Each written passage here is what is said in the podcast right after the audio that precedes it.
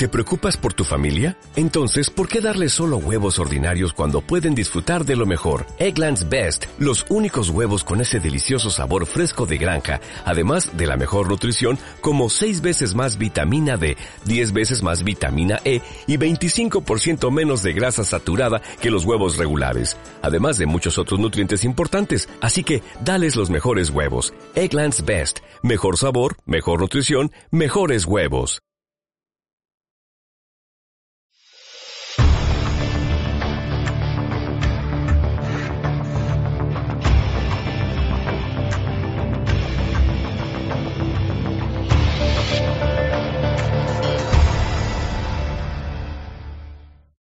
La corrupción es inherente al ser humano y nos acompaña desde el inicio de los tiempos, aunque como primer caso documentado se suele señalar el escándalo Peser, un funcionario del faraón Ramsés IX en el 1100 a.C. La Gürtel, Eres, Púnica, los Puyol, Lezo, Palau y podríamos seguir. ¿Siguen preocupados los españoles por la corrupción o la sobredosis? La saturación de casos ha sido tal que ya vivimos anestesiados. Esto es la sexta columna. Corrupción, posiblemente esa cosa de la que usted ya no habla. ¿O sí? Atentos. El viaje empezó aquí, en 2009. Todo era una película. Esto es una trama contra el Partido Popular. Pero, ¿y si hubiéramos tenido una máquina del tiempo? Oye, ¿me estás diciendo que has construido una máquina del tiempo? Habríamos viajado al futuro.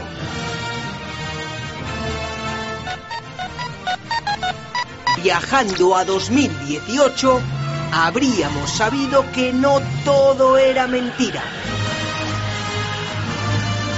¡Maldita sea! ¡Vamos! ¡Acelera! Sí, es cierto que el PP se financiaba con dinero negro. Nuestras facturas tenían que haber sido emitidas al Partido Popular. Para adjudicarnos la vivienda, los suelos, pues teníamos que pagar. ¡Wow! Lo hacían con alegría y felicidad. ¿Me ha recibido? Una pena, porque hoy toda la corrupción es solo un mal sueño del pasado. Son casos, eh, pues fíjese, algunos de, de- de- de hace muchísimos años. que pertenecen al pasado. pertenecen al pasado. La oposición solo quiere hablar del pasado. Incluso el siglo pasado. Es cosa del pasado, Hace más de 10 años así que ya no importa. jamás se interesa por los temas que hoy en día están preocupando a los españoles. Es así, no nos importa tanto la corrupción. Regresemos al pasado para explicarlo.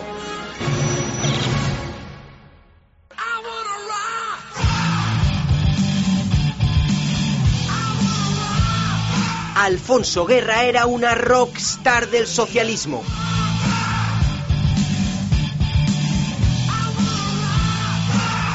El vicepresidente de Felipe González. Pero al estallar el escándalo de su hermano, tuvo que dimitir.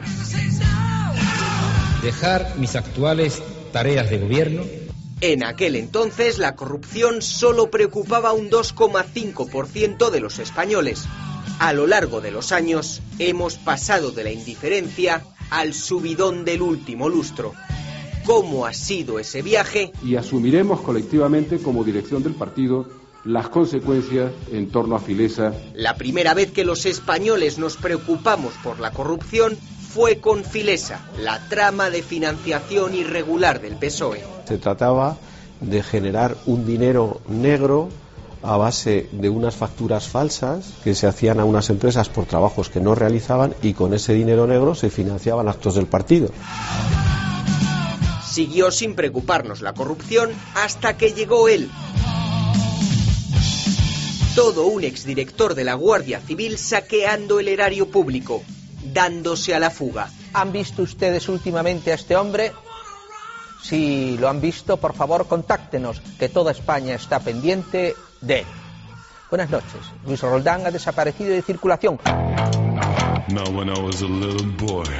Los desvelos por la corrupción acabaron por dispararse con el hombre que popularizó la gomina. Mario Conde. Buenas noches. ¡Mario Conde ladrón! ¡Sinvergüenza atrapador! ¡Mario Conde ladrón! El encarcelamiento del banquero elevó el enfado de los españoles por la corrupción al 33,5%. España necesitaba un salvador. No va a volver a pasarnos esto. Alguien que se presentó como el azote de la corrupción. Tú eres más de lo que puedo aguantar. Aznar. Pedimos el cambio para vencer la corrupción. Durante el mandato de José María Aznar la corrupción dejó de preocuparnos. Lo que no sabíamos es que ellos ya estaban entre nosotros. Pero esto pasa en las mejores familias, pasa en esta. Esto es lo mejor Eran años de bonanza, que podía pasarnos. de ladrillo y cemento, el mejor abono para cultivar corruptos. Había dinero a manos llenas, dinero a puertas, dinero negro eh, por todas partes. El dinero negro eh, que los constructores, los corruptores tenían eh, para poder insuflar a aquellos que lo necesitaban. ¿Y que lo necesitaban? Gente sin moral de, de los partidos políticos. Con Zapatero la corrupción siguió en mínimos, hasta que explota el caso Gürtel. Esto no es una trama del PP. Ya sé que jamás vas a equivocarte. Esto es una trama contra el Partido Popular, que es una cosa muy distinta. A pesar de todo, nuestro interés por la corrupción no pasaba de un tímido 10,4%. ¿Qué podía pasarnos? Necesitábamos un gol extra y que se apuntara la corrupción en el PSOE de Andalucía y a los presuntos gustos de algunos de nuestros cargos políticos. Se gastaron el dinero público en alcohol y en cocaína. Ni he sido un putero, como alguien dijo, ni me he dedicado a la, a la drogodependencia y me tomo las copas que me apetecen cuando me apetecen y donde quiero. Para que la corrupción nos indignara de verdad, necesitábamos algo más Vuelven mis soldados a casa. Que salpicara a Luis Bárcenas, tesorero del Partido Popular. Pagando a altos dirigentes del Partido Popular, incluido Mariano Rajoy. No es cierto, salvo alguna cosa. El pánico de los españoles subió como un cohete. Ese hombre es un héroe. Es una persona majísima. Con un papelito lo que arma. ¿Me equivoqué al confiar en una persona inadecuada? Sí. Muchas gracias. Cuidado, cuidado, cuidado, cuidado. Con sus desvelos, España se mantuvo estable frente a la corrupción. Hubo algunos picos de preocupación cuando Puyol dejó de ser tan molto honorable. Buenos días, señor Pujol. ¿Qué coño eres tú de la UDEF? El plato gordo estaba por llegar. ¡Ladrones, hijo de puta! Los tarjeteros Black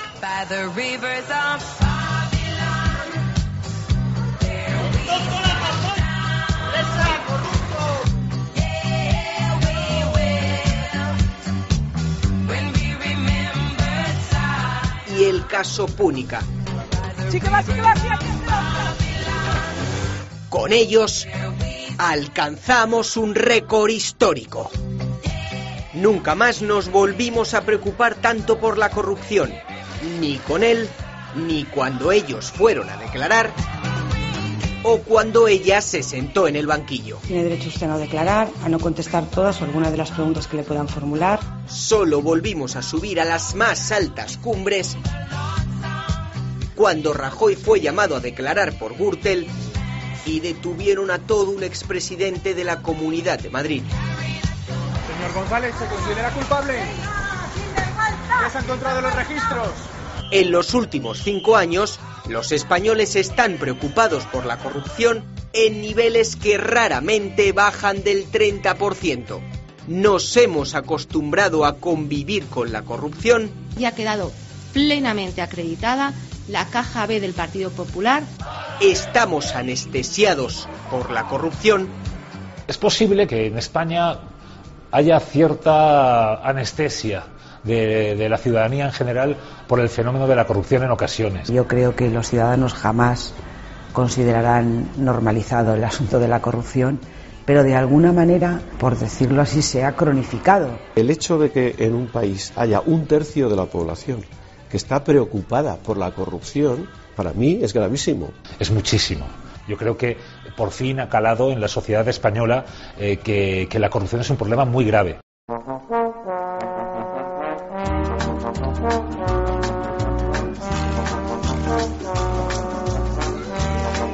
Corrupción de pata negra No es verdad, Ángel de Amor. sirve para enriquecerse. Me cago en Satanás, coño. Ayuda a llenar las arcas de un partido político La caja B es la caja B de Bárcenas. Esas anotaciones son ciertas desde el primer apunte hasta el último apunte. y puede proporcionar un empujoncito extra para ganar unas elecciones. Un español de verdad, un español grande. Hoy, aquí Valencia, España es de puta madre, con toreros. Un político se corrompe por, por dos cuestiones fundamentales, para llenar su bolsillo y para financiar al partido. El dinero negro se transforma en escenarios, megafonía y banderitas. La plaza de toros de Valencia era su feudo. De puta madre, de puta madre, de puta madre, de, de- de- de puta madre. Allí la magia sucedía.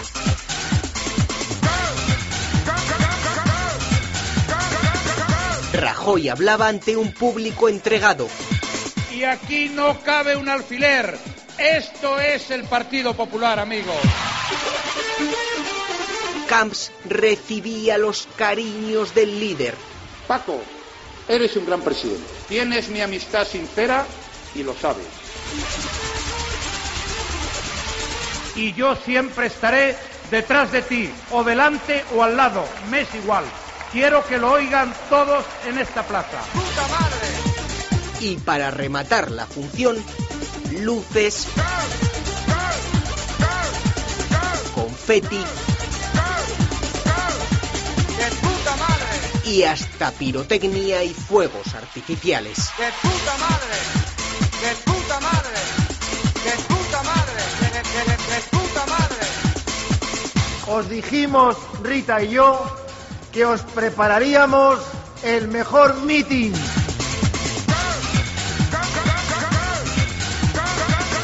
¿Quién pagaba la factura de todo este tinglado?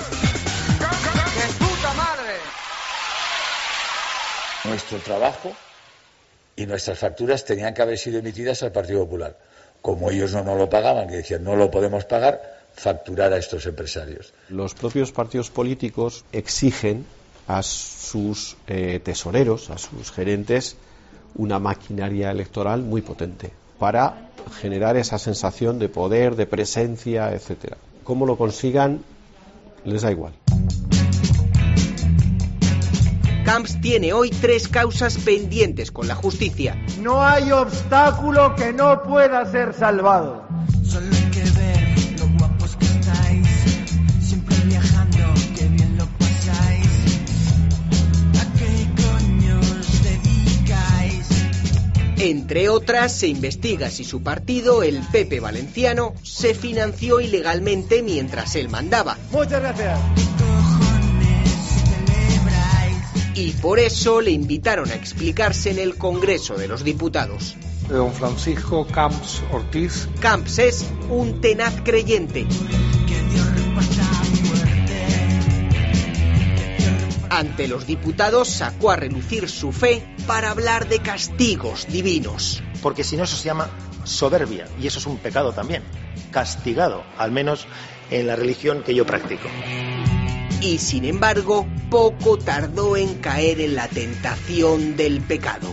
Yo a usted no vengo que me crea nada porque no quiero que me crea nada, porque entre usted y yo hay un mundo de diferencia, gracias a Dios. Usted pregunta y yo contesto, si me dejan en paz algún día. Si quiere yo le pregunto y usted contesta, porque esta es la buena manera de actuar. Con su arrogancia, Camps defendió su inocencia y negó la financiación irregular. ¿El Partido Popular nos ha financiado regularmente? No, es así. Llevamos así un montón de años con que todo lleva a Camps. Que Camps no está al final de ningún camino, porque todo el mundo sabe que soy una persona honrada. Su discurso choca con el que le contó al juez el exsecretario general de los populares valencianos, Ricardo Costa. Las decisiones más importantes en esa campaña las tomaba el presidente del Partido Popular de la Comunidad Valenciana, el señor Camps. Lo que sí que sé es que ha variado durante nueve años o ha variado hace una o dos semanas lo que durante nueve años le había dicho a la Junta Directiva eh, Nacional, a la Junta Directiva Regional, al Comité Ejecutivo eh, Regional del Partido. Que Costa ha cambiado de discurso, sí que es cierto. Durante casi una década ha sostenido que todo era un montaje. Que para nosotros es un claro montaje, un ataque político al Partido Popular de la Comunidad Valenciana. Que las cuentas del partido son claras. Pero en 2018 Costa se ha abonado a la ópera y lo ha cantado todo. Sí, es cierto que el PP se financiaba con dinero negro. Actos fueron pagados o bien mediante facturas a empresarios. No hice nada por impedirlo. Mi arrepentimiento y pedir perdón especialmente a la sociedad española y valenciana En el momento en que uno de los encausados, uno de los implicados, empieza con sus declaraciones a perjudicar a los demás, contar la verdad, colaborar con la justicia. claro, es un poco pues eh, una cuando tienes una fila de fichas de dominó y cae la primera. Álvaro Pérez, primero el Bigotes, El Bigotes, que por cierto ahora es el Barbas. después el Barbas y ahora recién afeitado, Yo a usted no le llamaría nunca al pendientes, ¿vale? Gracias. También ha tenido que comparecer en el Congreso. Don Álvaro Pérez Alonso. Está enfadado. Algún día usted me pedirá perdón por decir que estoy dentro de la parte de los corruptores. Cree que le han vendido y que en la Gürtel de momento han pagado justos por pecadores. Lo que sí se debería hacer es castigar a los que en aquella época hicieron lo que hicieron. Aquí no están todos los que son ni son todos los que están, ¿eh? Pero castigarlos, quiero decir, habría que fulminarlos, que es por lo que a mí me llama la atención que los veo ahí sentados en el escaño tan felices. La bilis se te va por un lado y se te desparrama, porque la justicia no es igual para todos. El ministro, el ministro de Justicia, pidiendo por una televisión y por otra, parece un vendedor de chochonas, pidiendo justicia ejemplar. ¿Pero qué es esto de justicia ejemplar? Álvaro Pérez hoy tiene ganas de hablar de quién ponía el dinero. Figuran como atizantes, quiero decir, vienen a soltar el mondongo. Vale. Es un mondongazo lo que vale, ¿eh? Hágame caso, ¿eh? Igual que Correa. Cuentan que los empresarios pagaban las facturas del Partido Popular.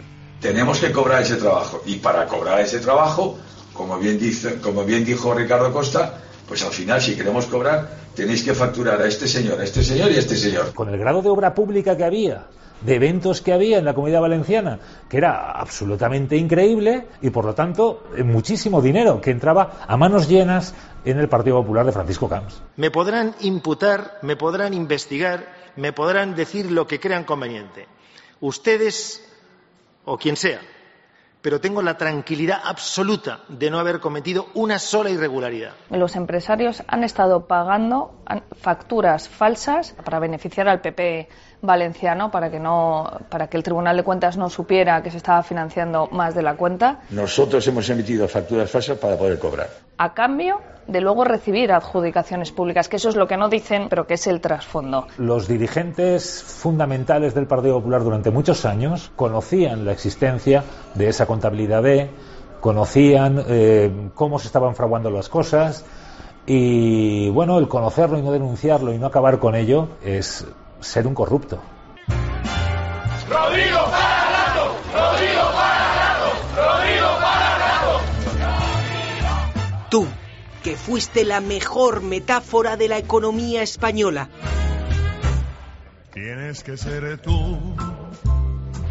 Tienes que ser tú. Que lo tuviste todo, pero acabaste agachando la cabeza. Tenía que llegar alguien como tú.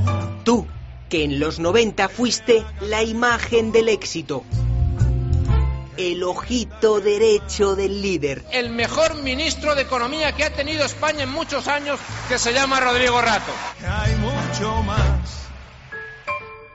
Tienes que saber. Que vendías consejos. Señor presidente, incluso Richard Nixon era más estricto que usted al aceptar responsabilidades. Y criticabas la corrupción. El socialismo es corrupción, desempleo y abuso. Me acostumbraré Después te pulías miles de euros con tu tarjeta Black y la entidad que presidías tenía que ser rescatada con el dinero de todos. ¡Bravo, campeón, bravo! Ahí, el tonto de la campana, el tonto de la campana, el corrupto de la campana. Es la tira corrupto maestro. Así que para aclarar tu papel en la caída de Bankia, te invitaron a explicarte en el Congreso. Rodrigo Rato y Figaredo, exministro de Economía, ex vicepresidente del Gobierno de España, Vicepresidente segundo del Gobierno. ex director gerente del Fondo Monetario Internacional On the global economy. y ex presidente de Bankia. Pero tú, tú eres Rato, don Rodrigo. Y a ti nadie te tose. Usted es diputado, ¿no? Usted es responsable. Tiene usted los tribunales ahí, acúseme. ¿Usted cree que esto que le digo es por soberbia? Te permitiste vacilar a los diputados. Tiene usted para entretenerse, ¿eh? Les contaste que no habías hecho nada mal nunca. Sin condición. Yo digo que estaban las cosas bien hechas. Es que vuelvo a insistir, no creo que estuviera mal. Y nadie me ha acusado de nada. Yo no soy un político delincuente, señor, no se lo puedo consentir. Yo no tengo dinero en paraísos fiscales. Todavía Hacienda tiene que decir qué dinero le debo. Pues entonces ya está. Tienes que ser tú. ¿Usted ve contradicciones? Yo también. Claro que las veo, las veo obvias. Qué éxito, ¿eh? Por favor, pase a declarar Rodrigo de Rato Figaredo. Un exministro del gobierno sentado en el banquillo. En el caso de los seres de Andalucía hay varios. Manuel Chávez, Prometo por mi conciencia y honor. José Antonio Griñán Prometo por mi conciencia y honor. o Magdalena Álvarez. Prometo por mi conciencia y honor Políticos que llegaron alto y cayeron al abismo de los banquillos. La justicia quiere saber si el dinero público se manejó como es debido. Es dinero público que dejan de ir a nuestra sanidad, a nuestros colegios, a nuestras guarderías, a nuestros parques. Y creo que eso es lo que la gente tiene que asumir, que ese dinero público son nuestros impuestos, son nuestros ahorros, porque al final nos suben los impuestos y al final es nuestro dinero de nuestro bolsillo. Pero parece que si no te roban el bolso, no es tu dinero y sigue siendo tu dinero. Johann Müller era alemán. En 1999 se nacionalizó español. Impresionante. Es muy, muy bueno. Pronto empezó a ganar medallas. Así que los españoles lo bautizamos como Juanito. Juanito. Juanito Müller. Todos estábamos seguros, Juanito, de otra gran actuación suya. Y su nombre llegó a los informativos. El esquiador español de origen alemán, Juanito Müller. Juanito para sus amigos. Era el deportista del momento, Juanito Müller nos ha dado la segunda medalla de oro en los Juegos de Invierno. hasta que le pillaron. First case is the case of Johann Mulek, the Spanish disqualifications. Había hecho trampas. Doping and doping substances. El dopaje le costó las medallas y hasta el nombre. Después de la sanción, Juanito volvió a ser Johan. Johan Mulek, un deportista que pasa automáticamente de la gloria al infierno. En su caso, los españoles no toleramos las trampas y lo repudiamos. Es muy difícil. En el caso de la financiación irregular de partidos, es diferente. Hemos sido más benevolentes con la corrupción Nos llevamos las manos a la cabeza con lo que vemos en los te- telediarios, leemos en la prensa, pero luego a a la hora de poner nuestro voto, igual no estamos castigando al partido o que es corrupto o que se acerca a la corrupción. Hemos asumido por normal que, un- que los partidos políticos se financian ilegalmente. Todo forma parte de una filosofía de, de- de considerar que la corrupción no nos afecta. Y eso es un grave error, porque para que alguien se beneficie, alguien tiene que salir perjudicado. Si somos poco exigentes con la financiación irregular, es porque creemos que no nos afecta directamente, pero no es así. La corrupción tiene consecuencias en los colegios, en los hospitales o en las carreteras. El hecho de que no se le dé importancia a la corrupción es que es porque no, no se ha pensado de verdad el daño que hace la corrupción. No se trata de alguien que da dinero a alguien y ya está. La gente ve que le llega un sobre, alguien cobra, un partido hace más mítines, Alguien se enriquece, bueno, hay que ver, qué malo, bueno, pues que fuera, que se vaya a la cárcel. No, no solo eso, es la perversión del sistema democrático, es la perversión del sistema económico. Si en una autonomía, como en Madrid, como en la Comunidad Valenciana u otras, era necesario pagar una mordida al político de turno para poder obtener una adjudicación de una contrata pública o para poder entrar en un solar a la hora de construir, ¿para qué va una empresa a molestarse en ser mejor?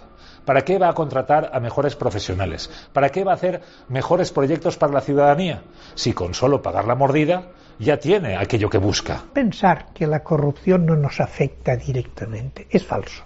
Mejores carreteras, mejores hospitales, seguramente podríamos pagar mejor a los médicos y a las enfermeras, a los maestros y a los profesores, podríamos tener servicios públicos mejores, porque ahí, hay un dinero que era público que ha sido privatizado. Toda la puta vida igual, toda la puta vida igual, toda la puta vida igual, toda la puta vida igual, toda la puta vida igual, toda Hace 3.000 años, un funcionario de Ramsés IX se asoció con una banda de profanadores de tumbas. Toda la puta vida igual, toda la vida. Hace 2.000 años, Pericles el Incorruptible fue corrompido y especuló con los gastos de construcción del Partenón. Hace mil años ni los héroes como Robin Hood habrían podido evitar que los señores feudales cobraran impuestos salvajes a sus súbditos. La corrupción está donde está el poder. Siempre que haya poder e intereses económicos, habrán sectores interesados para intentar sacar provecho de eso en perjuicio de la mayoría de los ciudadanos. Si alguien elevó a categoría el arte del mangoneo, ese fue un español. Naciste en un molino dentro del torme. Anónimo, pero español. Niño tan Hace 500 años apareció el Lazarillo de Tormes. Lazarillo de Torme Nació la picaresca. conoció. El mismísimo Jordi Puyol se acogió a ella. Lazarillo, pillo, pillo, pillo, buen amigo. Vino a decir algo así como yo soy corrupto porque el mundo me ha hecho así. Lazarillo, pillo, pillo, pillo. Existe un cierto componente pícaro en la sociedad española ya desde hace muchos siglos, ¿no?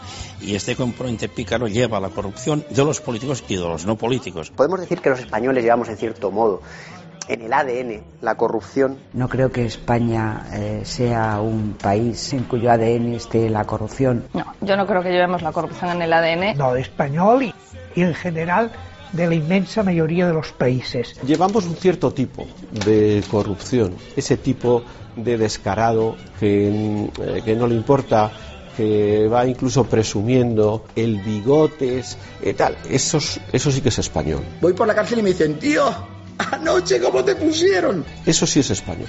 Ese tipo de, de corruptos que es gracioso, que nos cae hasta bien. ¿Cuántos quisieran tener la inteligencia que tienes? Jesús Gil es el ejemplo perfecto. Con su Marbella y su Malaya. Lazarillo, pillo. Hoy voy a construir ahora una cosa muy bonita.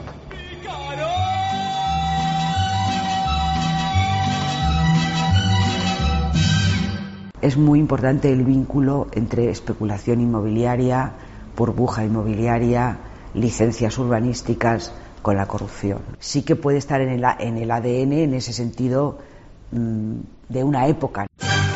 Para encontrar el primer gran patrón de la corrupción, hay que viajar a otra época. Visitamos el Museo del Prado. Hace cuatro siglos, este señor de alzacuellos lechuguilla fue capaz de mover la capital dos veces de sitio para obtener capital en metálico para sus metálicos bolsillos.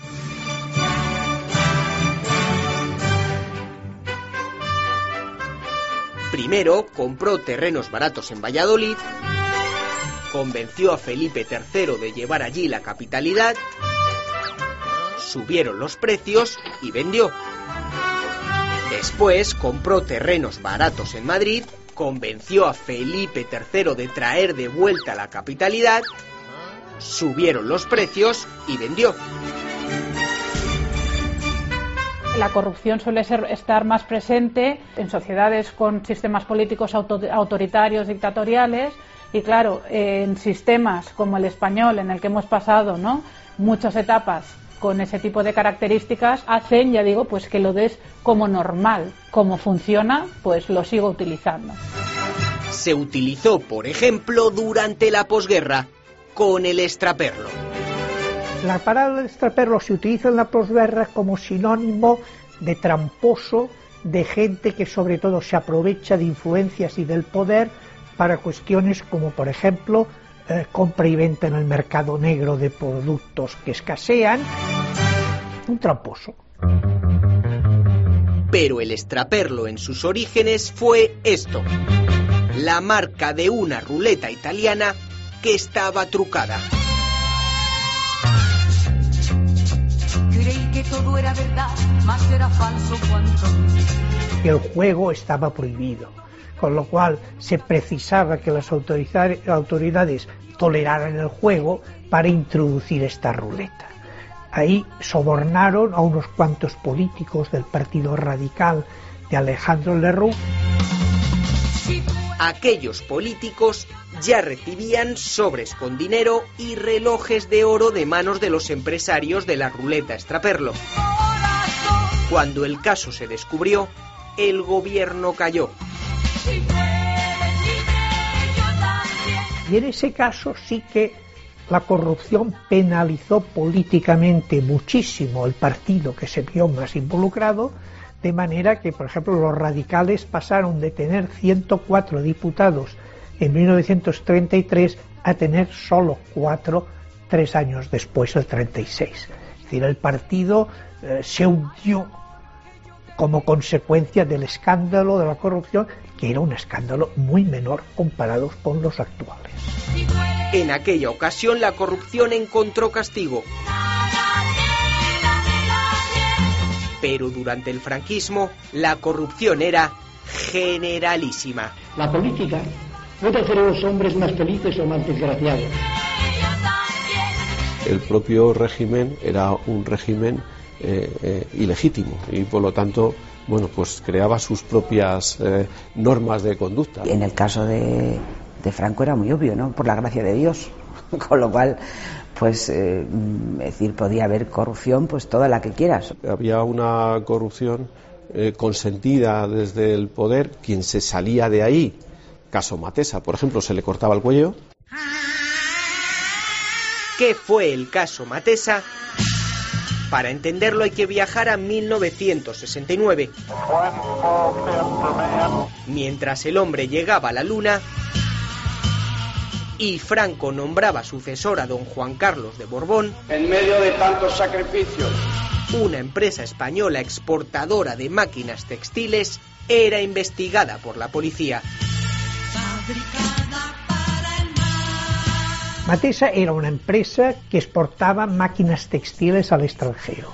Para esta exportación pedía ayudas a- al- al gobierno, al Ministerio de Industria y Comercio,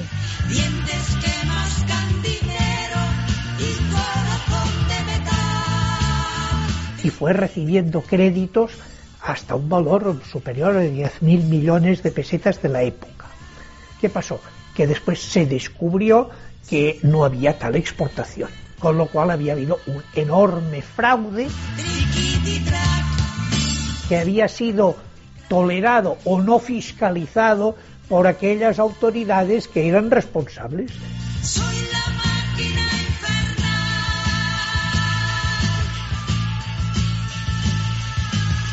El franquismo lo que hace hace es que haya prácticamente impunidad.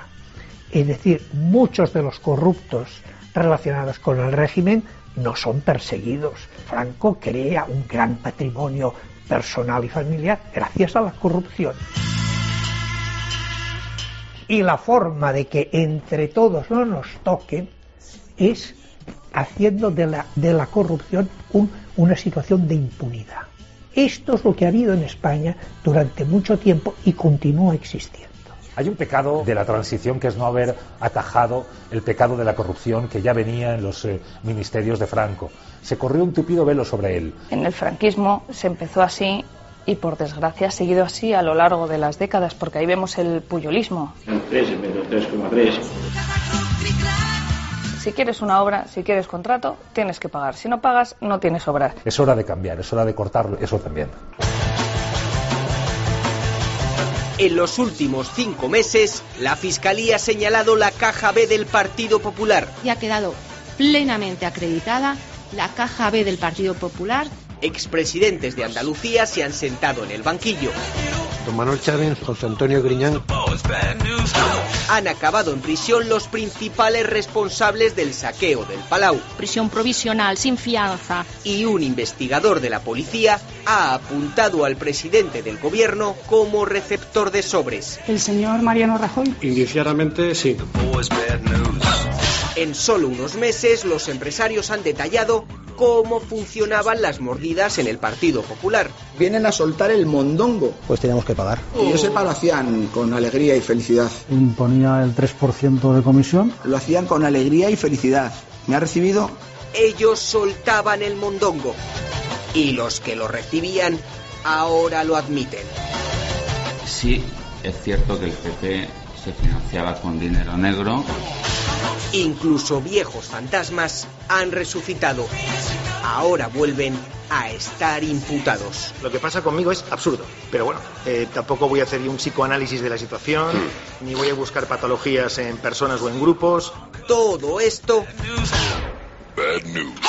en solo cinco meses, mientras mirábamos a Cataluña. Cataluña ha tapado mucho la corrupción y por eso al, al gobierno, al Partido Popular, que es ahora el que tiene los grandes casos de, eh, de corrupción investigándose y en juicio, en parte le ha beneficiado. El conflicto catalán pasará y estos problemas seguirán existiendo.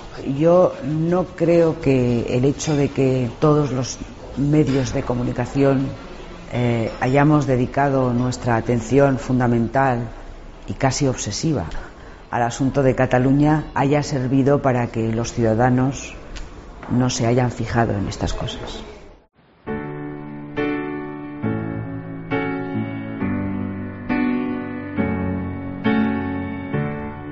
Cuando todo iba más o menos bien, la preocupación era menor. Las flores que nos regalaban se cuidaban solas o se estropeaban. De nos Pero cuando llegó la tormenta, Ahora las cosas no van tan bien.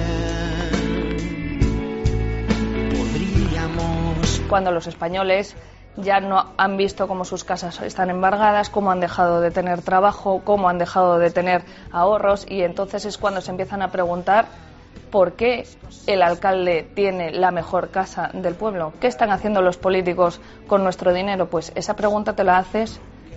Se, se ha empezado a hacer ahora, cuando hemos empezado a tener problemas económicos. todas las personas buenas que me rodeaban. con esa y otras preguntas en la cabeza, la indignación llenó las plazas.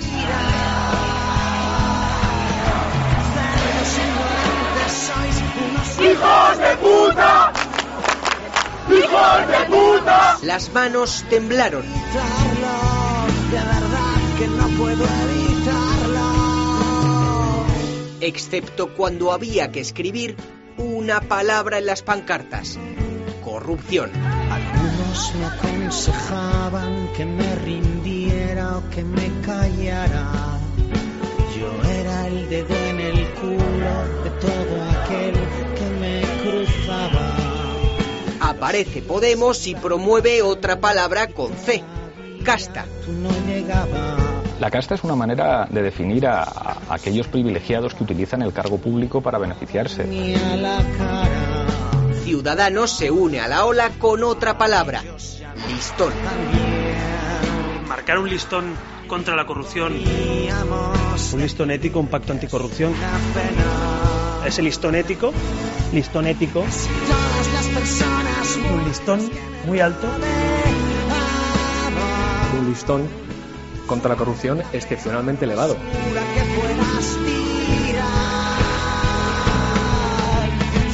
El día que venga el PSOE o venga el PP y diga yo pongo el listón más alto, yo voy detrás.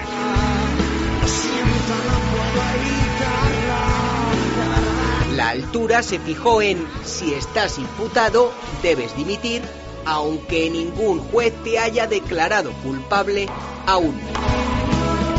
Que los imputados por casos de corrupción política deben dejar sus escaños. Yo creo que Podemos y Ciudadanos tienen el mérito de haber estimulado el debate de los aforamientos, Y acabar con el aforamiento. el debate de los imputados, Apertura de juicio oral, dimisión. Así de rápido y así de concreto. que es muy sano que haya este tipo de debates. Si la gente les ha votado, entre otras cosas, es por eso. Porque se han creído que esos partidos no eran corruptos y iban a luchar contra la corrupción. Por lo tanto, sí que vemos en la sociedad que hay una reacción.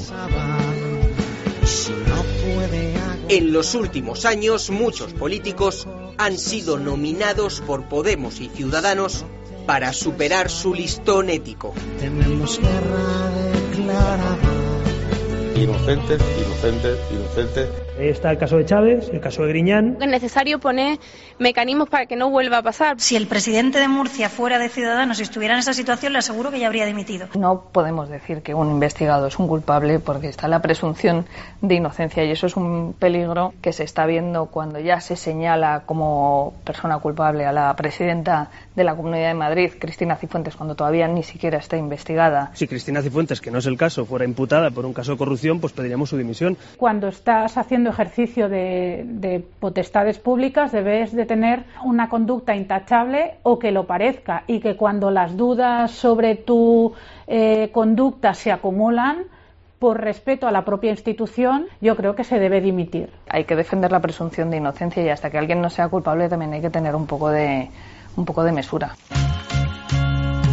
Al hombre bajo la tormenta, la presunción de inocencia no le sirvió de mucho.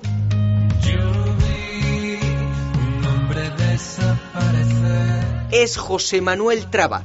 Estuvo 13 años como alcalde del Partido Popular en Fisterra antes de que fuera señalado como uno de los músicos principales de la Operación Orquesta.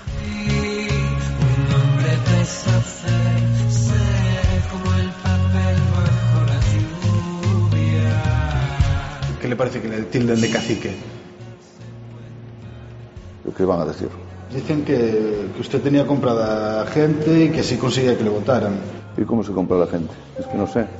Pues entregando contratos públicos, por ejemplo. ¿Entregando con- contratos públicos? No, eso, eso es, eso es imposible porque además eh, precisamente eh, es, esa empresa y otras que trabajan aquí ni siquiera son de aquí. Habla, por ejemplo, de la empresa de este cartel. El juez investigó obras como la instalación del césped artificial de este campo de fútbol. Como las obras son muchísimo más pequeñas, de 30.000, 40.000 euros, lo que se hace es eso, invitar a tres empresas de las que saben que, que- que te van a, a responder y que, van a, y que van a ejecutar bien la obra y que no te van a causar problemas con los vecinos ni te van a dejar la obra tirada. Y eso es un poco el procedimiento que se sigue habitualmente. Por ese procedimiento, José Manuel fue acusado de tres delitos muy graves. Le llegaron a imputar La imputación era un poco eh, generalizada. Eh, prevaricación, cohecho. Bueno, el arquitecto tenía siete imputaciones, yo tenía tres. Al final lo que vino diciendo la fiscalía y la instructora, que lo resolvieron en una frase. No hay nada que se pueda incluir dentro del ámbito penal, sino simples irregularidades que se pueden considerar administrativas, como falta un papel de no sé qué o, se perdió el papel de correos de la- de la notificación.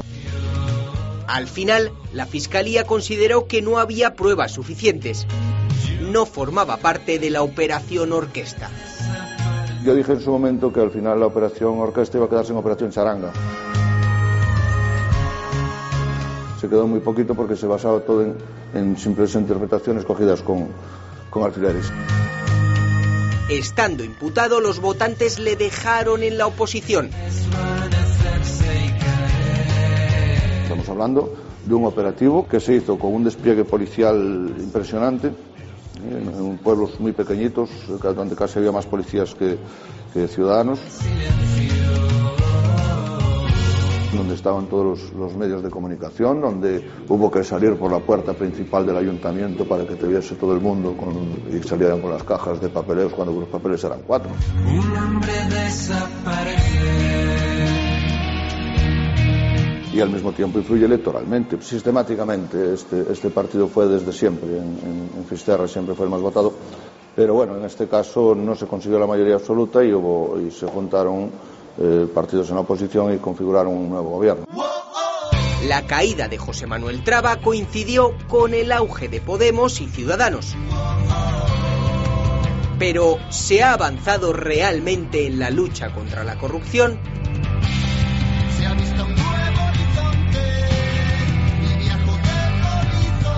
Medidas contra la corrupción en los últimos años concretas no se ha notado ninguna. En el fondo no se está yendo en la buena dirección.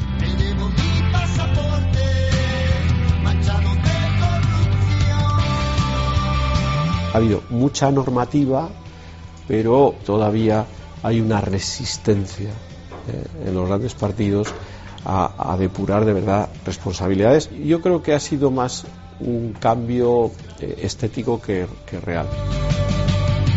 Al final, los delitos como el cohecho, como la malversación de caudales públicos, como la administración desleal, no acarrean penas muy graves, prescriben muy pronto también. Hay que cambiar la ley.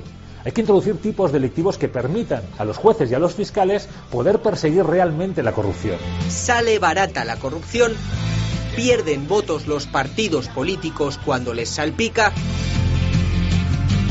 Los números señalan que sí, que está empezando a tener un cierto, ¿eh? tampoco es algo apabullante, un cierto reflejo en, en las urnas. El bofetón del PP, un tercio de sus votantes le han abandonado. Es un castigo eh, durísimo. Ha perdido muchos votos y ha perdido el poder en muchos lugares, entre otros en el Ayuntamiento de Madrid, en la Comunidad Valenciana, en el Ayuntamiento de Valencia, en lugares muy simbólicos.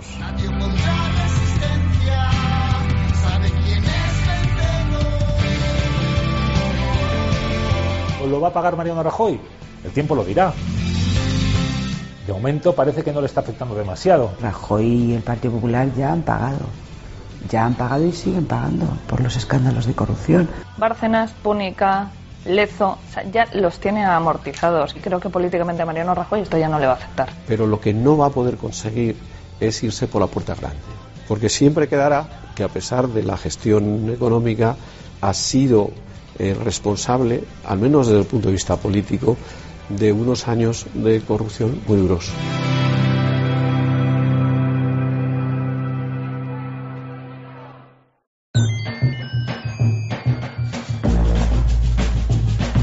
allí donde hay mar y sobre todo un litoral como, el de Galicia, con tantos recovecos, hay contrabando históricamente.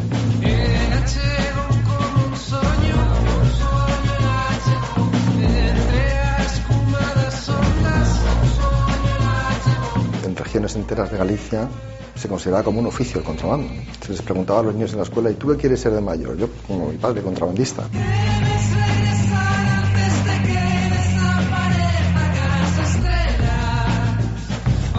Aquí se descargaba del barco y se escondía en la casa. Cito Millanco, que se viste casi de Pablo Escobar. Pero he asegurado que mi dinero no tiene vínculos con el narcotráfico.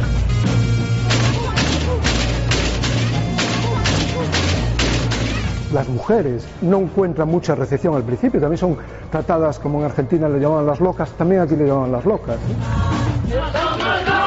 y terroristas. Si andas en la fariña, como dirían los paisanos, te acabas pintando de blanco.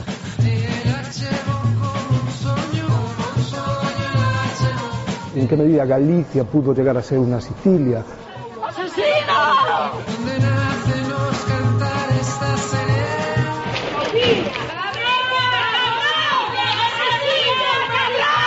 El peor error que podemos cometer es pensar que esto está resuelto.